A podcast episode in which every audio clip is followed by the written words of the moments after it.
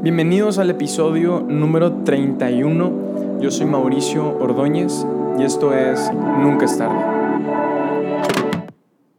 Antes de empezar con el tema del día de hoy, quiero compartirles algo que acabo de ver en Facebook y me sacó una sonrisa y me puso de, buen humor. No tiene nada que ver con el tema, no tiene nada que ver con el coronavirus.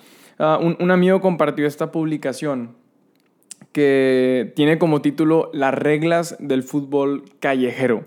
Y, me metí a verlas, eran, como fotos y me ataqué de risa con algunas y me transportó a, mi infancia en Fuentes de Anáhuac, allá en San Nicolás.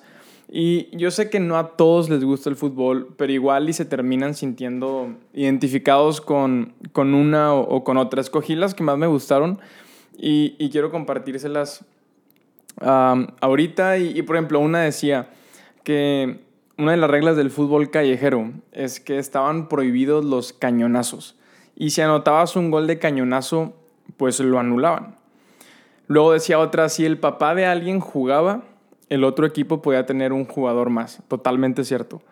Luego la falta no se marcaba a menos que lloraran. Y sí, las faltas se marcaban cuando alguien ya estaba sangrando, cuando de plano tenía la, la pierna chueca, ¿verdad? Cuando estaba así la bola en el tobillo. Y luego, si un gol no era reconocido, todo se resolvía con un gol penal. Es, esa frase, cuando el, cuando el equipo se quejaba, ¿verdad? Es que metió mano o, algo así, gol penal, gol penal. ¿Verdad? Todos gritábamos de esa frase. Número 5, los mejores partidos eran bajo la lluvia. Pero luego así como, como side note, ganaras o perdieras te tocaba una regañada de tu jefa, totalmente, ¿verdad? Lavar la ropa y los tenis mojados. Lo número 6. El gordito era el portero titular indiscutible, totalmente cierto. Pero hasta que marcaban un penal. Ahí quitaban al gordito y se ponía un flaco más ágil. Claro, siempre en los penales, si el gordito estaba de portero, nunca lo, lo dejábamos o nunca lo dejaban para el penal, aunque por cosas lógicas, él ocupa más espacio en la portería y tapa más, pero siempre se ponía alguien más flaco y más ágil y le pasaban los guantes y todo el rollo. Lo número 7, el compañero, ah, decía el compañero de mil batallas y te ponían un balón así todo descarapelado, así a punto de literalmente romperse. Y luego también como side note, de que un balonazo de esos mojado te querías morir. Y efectivamente te pegaban con esos balones descarapelados en la espinilla, en la espalda y ardía cañón. Y luego el último, dice, un día dijeron hasta mañana y nunca volvieron. Y, la neta, eh, eh, cuando lo leí, eh, no, aparte de que todas las, eran más fotos y, todas, todas tenían información muy, muy correcta, me, me hizo pensar en muchos recuerdos y dije, tengo que compartirlo en el episodio, pero aparte quiero decir que si tú tienes primos o sobrinos, o a lo mejor tienes ya hijos, que, que son ahorita pues de estas nuevas generaciones, por favor insísteles en que vayan al parque, insísteles en que jueguen foot, básquet o lo que sea, pero el celular lo vas a usar toda tu vida. El celular literalmente lo vas a usar para estudiar y para trabajar. Entonces cuando eres niño, eh, aprovechen eso cuando, cuando eres adolescente, aprovecha que puedes salir al parque, aprovecha que puedes asolearte, jugar, porque son cosas que la neta se quedan contigo toda, toda la vida. Entonces, mando un saludo a, si alguien escucha este podcast allá en San Nicolás, en Fuentes de Náhuac, eh, todos esos recuerdos vinieron a mi mente hace un par de minutos.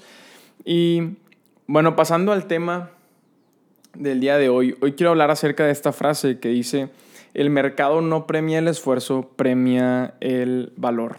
Y creo que todos hemos tenido grandes ideas, ideas que en nuestra mente se ven perfectas, ideales, incluso extraordinarias. ¿no? Te pega esta idea y, de pronto te enamoras, te aferras, te encanta e incluso nos enamoramos de esa idea o de ese proyecto. Estoy seguro que a todos nos ha pasado. Ahora también de igual forma, todos conocemos a alguien que está bien aferrado a una idea y no la suelta. Y todos saben que es una mala idea, menos esa persona. El mercado no premia el esfuerzo, premia el valor. El reto no está en tener ideas. las ideas que vamos a tener a lo largo de nuestra vida son muchísimas y se espera que conforme vas creciendo y madurando, vayas teniendo mejores ideas. Y más si eres una persona observadora, si eres una persona que se cuestiona las cosas, una persona curiosa, constantemente estás teniendo ideas. Ahora, el reto está en poder madurar esa idea al grado de que no solo sea buena para ti, sino para el público en general.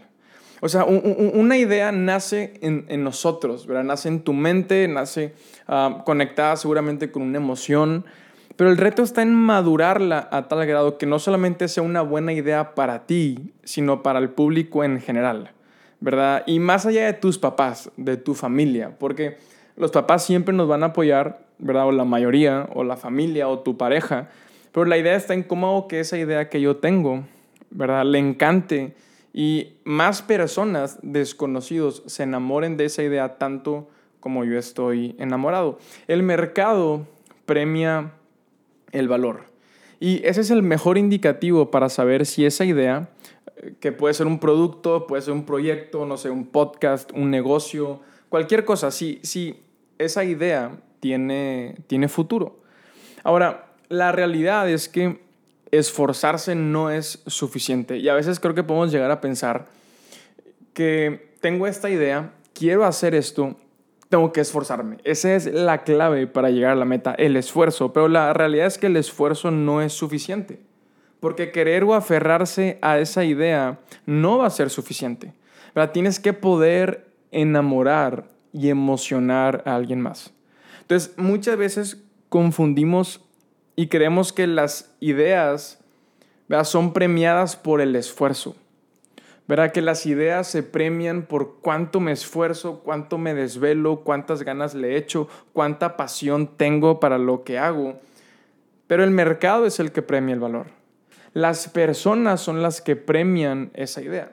Ahora, no estoy hablando y no me quiero ir al extremo de que si tú tienes una idea y alguien a lo mejor te dijo que no era una buena idea, pues entonces vas a dejarte ir y llevar ¿verdad? Y te van a, te vas a desanimar solo porque alguien te dijo. Pero si la imagen completa, al final del día, con el paso del tiempo, si tú quieres, el mercado es el que premia el valor.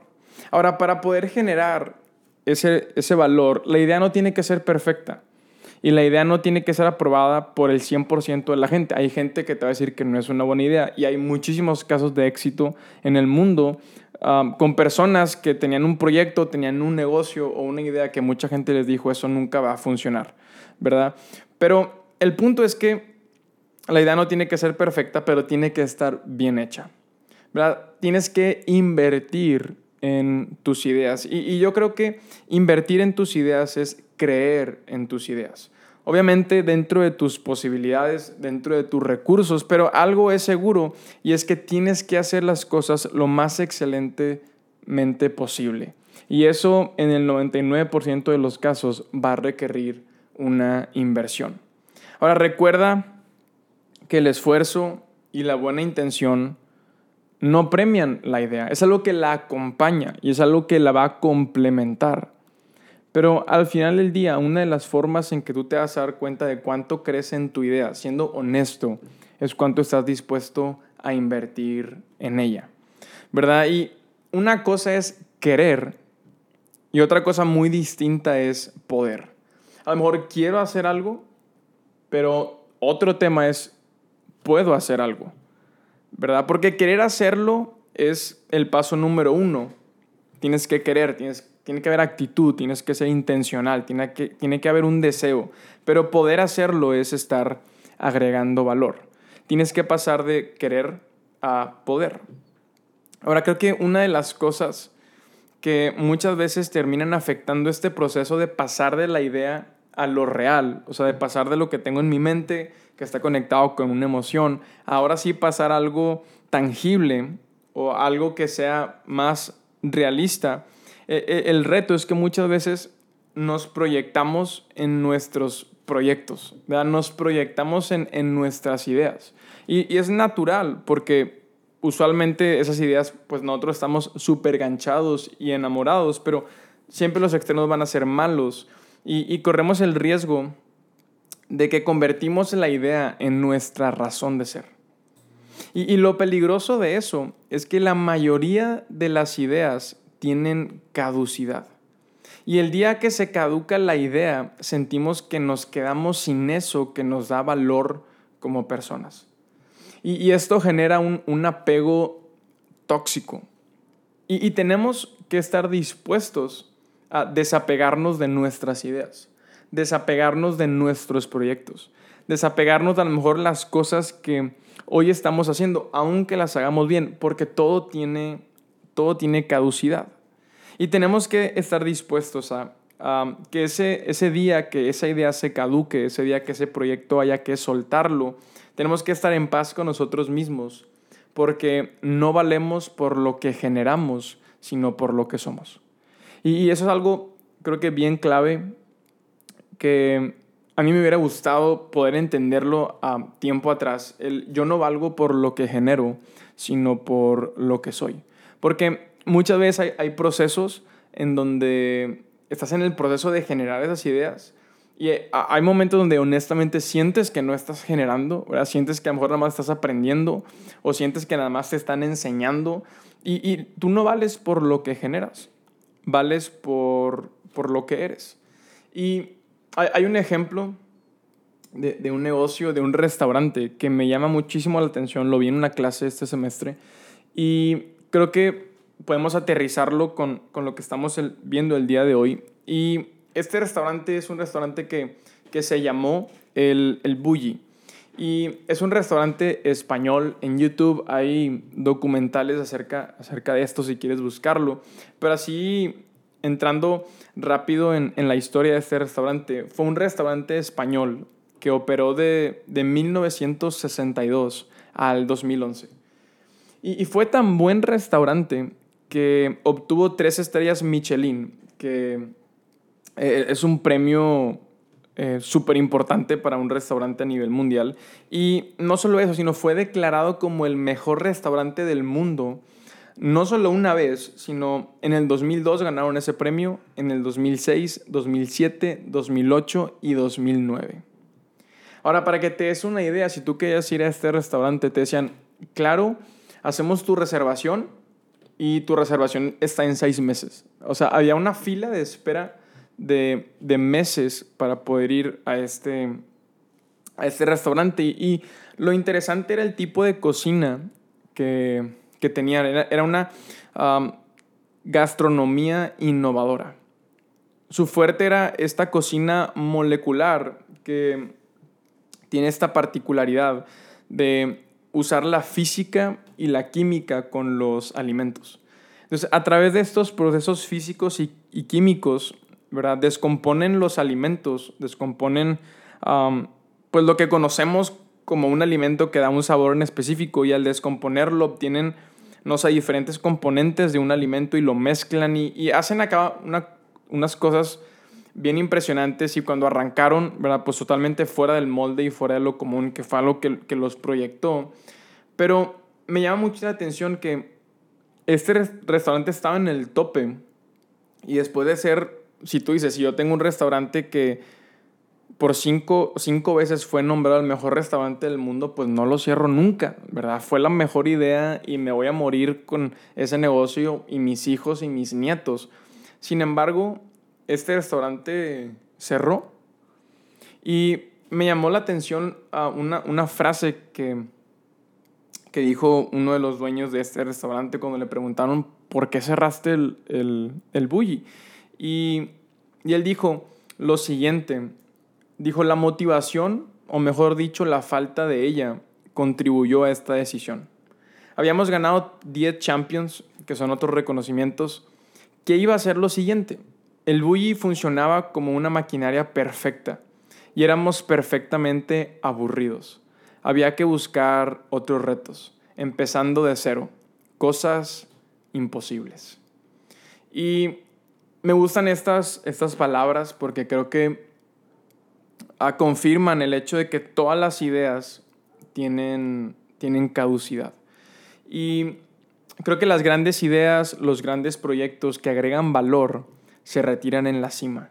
Saber retirarse es saber crecer.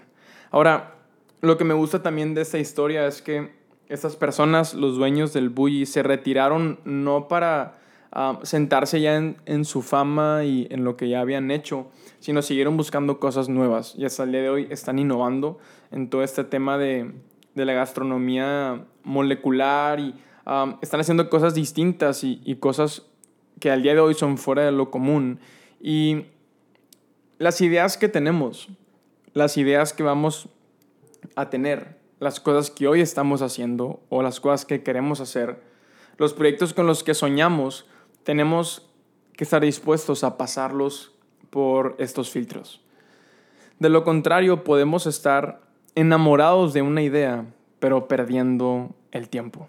Y, sé que suena fuerte, pero hay que pasar las ideas por el fuego.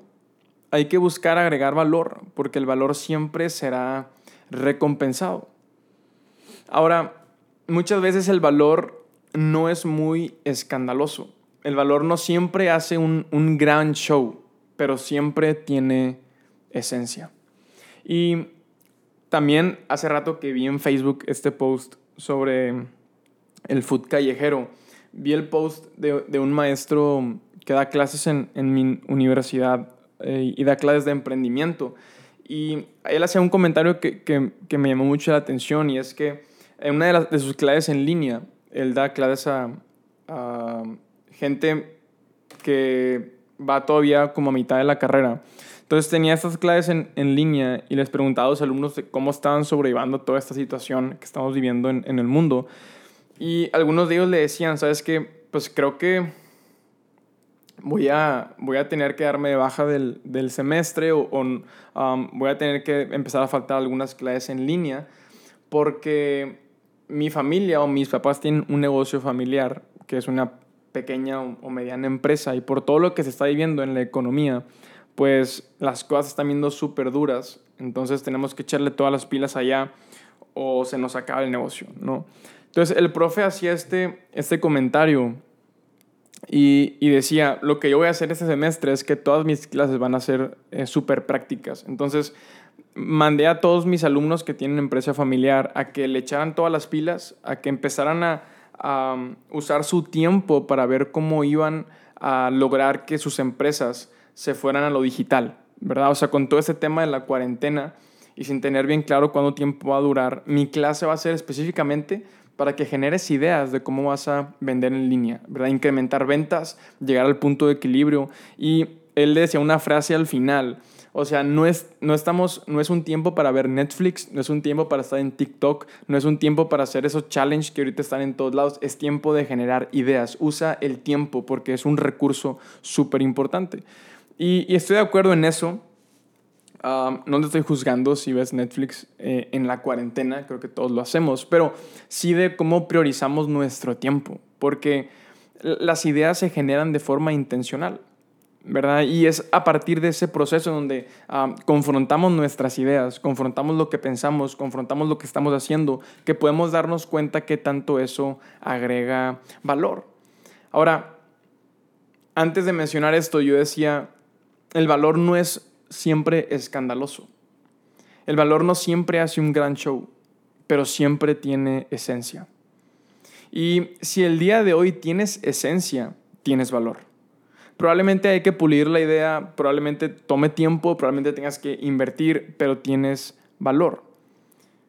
Porque si no tienes esencia, no tienes nada. La esencia tiene que ser siempre genuina. Ahora, el valor no es lo que está de moda. Más bien, el valor es lo que nunca pasa de moda. Mucho esfuerzo sin valor es un hobby hacer algo con muchísima pasión y con muchísimo esfuerzo y estoy enamorado de eso, pero no agrega nada de valor, entonces es un hobby. Ahora, mucho esfuerzo con valor, pero sin esencia, es un buen proyecto, pero que va a durar probablemente poco tiempo. En cambio, esfuerzo más valor más esencia es un proyecto de vida y tarde o temprano será premiado. Porque recuerda que el mercado premia el valor y el mercado no premia el esfuerzo, el mercado no premia las buenas intenciones, el mercado no premia qué tan bueno ¿verdad? Qué tan buena o qué tan enamorado o enamorada estás con tu idea, el mercado premia el valor. Ahora, por mercado no solamente me refiero a la gente que está dispuesta a comprar lo que haces. A lo mejor hoy estás haciendo algo que no te está retribuyendo económicamente, pero el día de mañana eso que estás haciendo va a ser una plataforma para que de manera indirecta a través de eso generes ingresos. El mercado es la gente, la población, las personas que te rodean, los conocidos y desconocidos, encuentran valor en eso. Si logras madurar y aterrizar esa idea, estás agregando valor. Si tienes el día de hoy esencia, ¿y a qué me refiero con esencia? Me refiero a, que lo que tengas esté lleno, no hueco. A veces hacemos cosas pero están huecas. Las hacemos porque están de moda, porque alguien más lo hace. Y obviamente generar ideas completamente auténticas o originales es la palabra. Es súper complicado, ¿verdad? Muchas veces te inspiras de lo que alguien más hace, pero es muy diferente a tomar literalmente lo que la otra persona está haciendo. Ahí puedes tener algo bueno, pero no tienes esencia. La, esencia es algo genuino, es, ese fuego dentro de ti, es ese sentimiento, esa idea, esa emoción, ese proceso de tener que aterrizar esa idea, eso te da genuinidad. Entonces, recordemos lo siguiente, esfuerzo más valor más esencia es un excelente proyecto que tarde o temprano será premiado. Encontremos esas tres cosas. Usemos el tiempo que tenemos, que creo ahorita es, es bastante, para encontrar cómo agregar valor. Encontremos el esfuerzo, porque va a requerir esfuerzo, va a requerir inversión. Ahora, invertir es creer en tus ideas. Y también, sobre todo, busquemos esencia. Busquemos eso que llena nuestra idea, eso que llena lo que hacemos. Si sentimos que está hueco, es necesario meterle esencia, es necesario meterle valor, es necesario meterle carnita, como dicen. Eso es esencia. Yo termino con esto el día de hoy. Nunca es tarde para pasar nuestras ideas por el fuego. Ánimo, que tengan una excelente cierre de semana y nos vemos el lunes.